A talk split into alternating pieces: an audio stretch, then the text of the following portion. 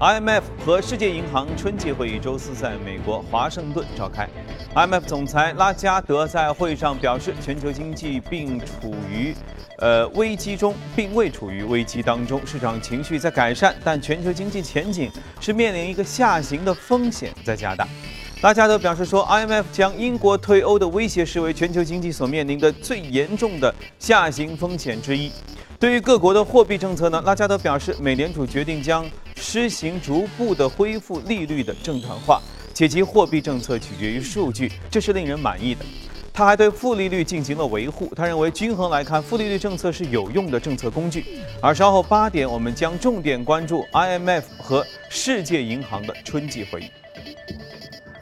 美国隔夜公布了利好的经济数据。美国劳工部的公布，经济调调整之后，在截止四月九号的一周，美国首次申请失业金的人数呢是二十五点三万，比之前一周修正的数据又下降了一点三万人。美国劳工部还在公布说，三月份美国消费价格指数环比上升百分之零点一。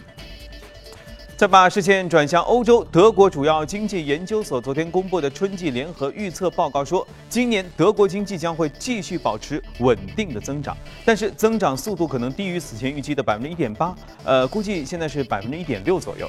这个预测数据也低于德国政府百分之一点七的预期，所以报告指出，在经济平稳增长的形势之下，今年德国就业市场将会保持一个良好的状态，失业率是百分之六点二，个人消费将会进一步的增加。报告同时指出，政府应该增加教育投资，减少公司员工的税费的负担，以促进德国经济稳定持续的增长。好，再看一下俄罗斯。总统普京十四号表示，俄罗斯经济尽管遇到困难，但是趋势在向好。他指出啊，目前难以判断经济下滑是否已经是见底了，但是可以预见的是，今年俄罗斯经济降幅应该不会太大。他还预计，明年俄罗斯经济将会重新回到增长的轨道上，增幅会达到百分之一点四。受西方制裁和国际油价下跌的影响，俄罗斯的经济面临比较大的下行的压力。世行发布的最新报告认为，二零一六年俄经济将继续萎缩，降幅预计是百分之零点七。路透的消息，世界最大的主权财富基金，规模达到八千六百三十亿美元的挪威主权财富基金，周四宣布说，根据一项新规则，将停止投资所有以煤炭作为主要业务的公司，并且已经抛售了五十二家公司的股票。挪威议会去年投票决定禁止该基金投资涉煤收入超过百分之三十的企业，并且限制其对温室气体排放较多的企业来进行投资。好了，浏览完宏观方面数据，来看一下隔夜美股收盘之后的表现。隔夜美股啊，两涨一跌，不过幅度都不大。道琼斯指数上涨了百分之零点一零，一万七千九百二十六点四三；纳斯达克下跌百分之零点零三，四千九百四十五点八九；而标普指数下呃上涨了百分之零点零二，两千零八十二点七八点。好，接着我们来连线驻纽约记者葛万，请他带来收盘之后的介绍。早上，各位啊。早上，主持人隔夜数家银行和金融机构公布财报，好坏参半。美银公布的财报显示，季度盈利下跌百分之十八，主要是由于呢对全球经济增速放缓的担忧和对美联储加息步伐的不确定性，令该公司的债券和股票交易收入出现了下滑。全球最大的资产管理公司黑岩公布的财报显示，一季度的盈利暴跌百分之二十，主要是受到了当季金融市场神反转的走势影响。而富国银行公布的财报显示，上季度的盈利跌幅达到百分之七。作为美国第三大银行，受能源价格下跌的影响，拨备的坏账准备金蚕食了银行的盈利。不过，美银、黑岩的股价涨幅呢都在百分之二以上，这也是由于在财报季开启之前，分析师已经大幅下调了对于银行业的盈利和营收预期。花旗将会在周五盘前公布财报。经济数据方面，美国公布消费者物价指数 CPI 在上月微涨百分之零点一，过去十二个月核心 CPI 的涨幅达到百分之二点二。亚特兰大联储主席 Dennis Lockhart 在周四表示，美国经济增速和通胀增长不及预期，意味着谨慎和耐心是当前货币政策应该采取的态度。主持人，谢谢各位。呃，我们一直在说美联储、美联储的话题，但是最近有没有发现，油价似乎有一种想要向上的趋势？大宗商品价格目前也不错，这是不是和之前的一个会议有关？今天我们和嘉宾一起来聊一聊。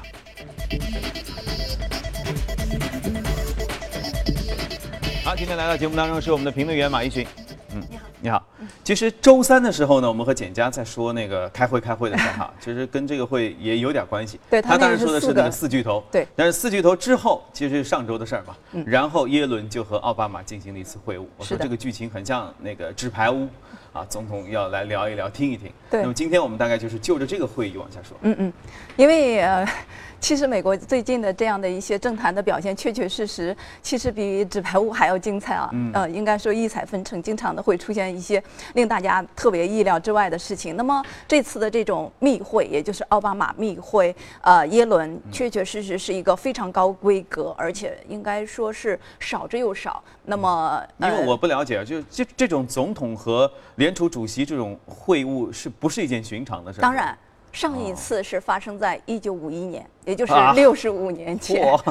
而且为什么说它规格非常的高？上次是因为特殊的情况，呃，因为当时的时候美联储和财政部发生了争执，而且争执不下，那么当时的呃总统没办法，只好把他们呃放在一起，对。准备来解决这个争端的，所以呃，当时的罗斯福就呃提出这样一个观点，就是说，那么大家坐下来，所以呢，就把美联储的所有官员就召集到了呃白宫，然后来开这个会议。所以那次会议形成的结果就是，呃，当时的美联储主席和当时的财政部私下达成协议，呃，拥有了货币的独立自主定。呃，就是这个管理权，嗯，那么和债权的这种管理直接就是分离开，而不再受到总统，也不再受到财政部的干涉。所以当时这个规格还有它所对应的事件的重要性，就显示出来这种密会的规格。嗯，六十多年开一次会，确实这个会是非常重要，也很值得关注哈。对，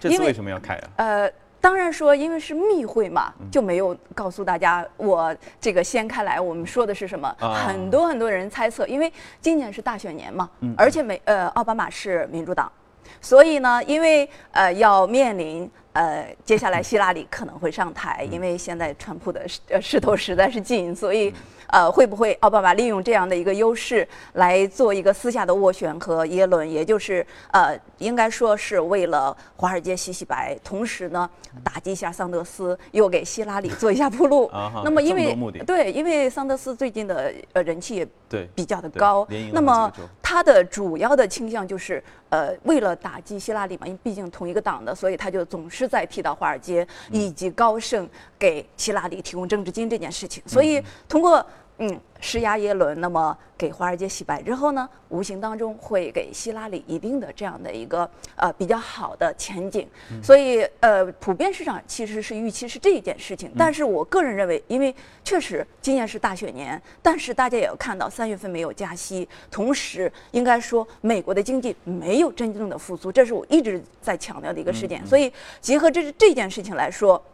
那么奥巴马。呃，给民主党去铺路，那么只能是说他会，呃，借着这件事情会做的一个旁敲侧击的事情。更主要的应该就是在和经济和加息有关系的事情，因为毕竟奥巴马在下台之前，他的经济还是要保持一个相对比较好的态势，对，顶着那样的光环上来的。对，毕竟就是这个政绩的问题，不光只是中国会去考虑到这样一个东西，所以我们看到的就是。目前美国一个是说 CPI 并不是特别的好，也就是一点多。嗯，那么经济重点就是说的这个，因为刚才你也提到 IMF，呃，对于相应的全球经济的调降的这个问题，一年调降了四次，今年短短四个月，也就是刚进入到四个月嘛，那么已经调降了两次，特别是把美国的二零一六年的这个未来的预估经济的增速从二点八调降到了二点六，也就是美国经济的放缓已经是呃。板上钉钉，毫无注毫毋庸置疑的事情了。所以在这样的一种大的背景下，呃，这种密会我们可以认为他是呃利用自己手里面已经有的两个美联储的空缺职位的席位，也就是我可以提供你的竞争对手，那么来给你施压。嗯，所以耶伦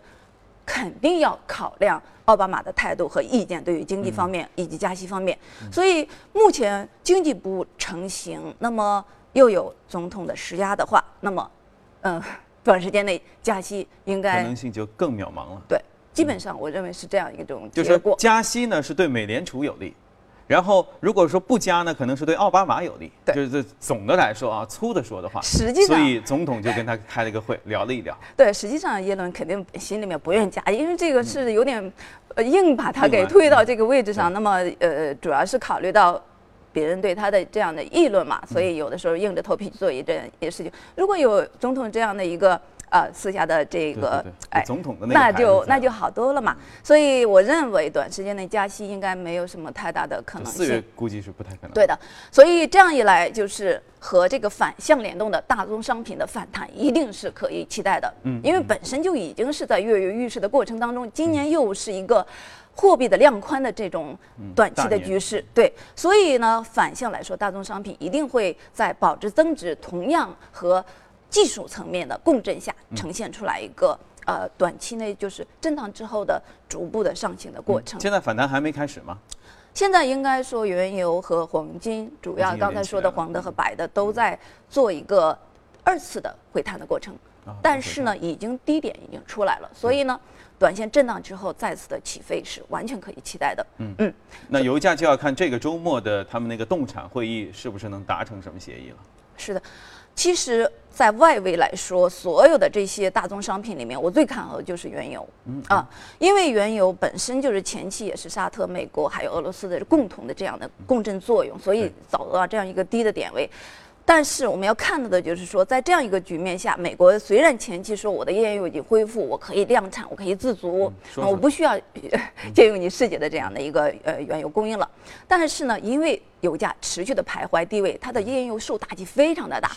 目前它的产量已经创出来历史的新低了，而且呃，就是这些厂商呢，它的贷款也已经受阻，很难。那么最近呃，就是各银行已经在这方面出于谨慎，所以就是在这样一种趋势下，未来的原油在这个位置受到方方面面这样的共振的作用的话，持续的震荡上行，一定是可以期待的。那么。国呃，国外是原油，国内是螺纹钢。那么再说黄金，已经原来们等一下嗯等留到美股里面好啊好啊存着慢慢说哈。嗯来，我们一起来看一下异动美股榜上的情况。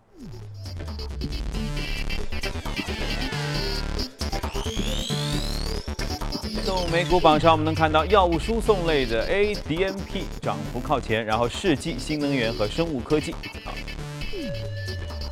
今天我们重点要来说一说这个 DQ 新能源。DQ 不是不不是一个冰激凌吗？啊，这是另外一家。对对对，其实这个名字确实是很很相似啊。嗯那它大呃大全新能源呢是主要做呃半导体多晶硅呃包括硅片的这样的一个呃主营业务。嗯因为去年整体来说，太阳能这块确实是作为替代能源，相应的表现的还是不错的。嗯那么这家公司目前的这种异动，主要的呃作用力，一个是第四季度它的呃营收出现超预期的增长，同时也是一个产销两旺的这种局面，所以导致它目前的呃应该说股价呢从三月底之后就开始震荡上行，涨幅还是不小的，而且是不是不是意味着说以前油价那么低，新能源还能挺住？那未来油价要是高起来的话，那新能源就会更加好。呃，应该说会作为替代里面的未来的趋势是一直会向好的，应该国家也会对这块给予更大的一个扶持的力度。嗯，所以我们看到就是四季度它的呃整体的这个销售情况，不管是多晶硅还是硅片，全部都是一个呃上行的这种态势，远远是超出预期的。那么它的营收也确实是呃大增了百分之一百六十六，而且一呃四季报的这个。呃，单股的利润已经达到了一点一四美元。嗯，老挣钱了哈。是的。好，移动美股，我们相关内容先看到这里，取消广告，广告回来我们继续跟你聊。其实从华尔街到陆家嘴，我们来看一组最新的大公司的资讯。据《华尔街日报》的消息，微软公司周四起诉美国司法部啊，你没有听错，微软公司起诉司法部啊，控告政府在执法行动当中迫使其在用户不知情的情况下向啊上缴用户的电子邮件和其他的机密数据，要求在提供数据之前必须首先征求用户的同意。宝马周四表示已经暂停销售，并将召回部分的七系的轿车，原因是气囊的控制模块可能存在一些缺陷，可能会导致气囊在撞车的时候无法弹开。这次召回影响到美国市场上的六千一百一十辆汽车，呃，有各种七四零、七五零等等的车型。不过呢，宝马没有说明这次的召回是否会影响到美国以外的车辆。据路透的报道，麦当劳正在寻求出售包括在中国内地和香港在内的北亚洲区的分店，而潜在的买家包括华润集团。啊，以后原来麦当劳叔叔就是一个中国人了。据彭博的消息啊，以奇虎三六零和昆仑万维为首的中资财团周四表示，由于此前对挪威浏览器开发商 Opera 提出的价值十二点八亿美元的收购邀约，在原定期限内没有达到必要股东的接受门槛，所以决定将该邀约的截至时间延长到五月二十四日。好了，看过全球公司动态，我们回来继续和嘉宾聊一聊值得关注的美股，看一下美股放大镜。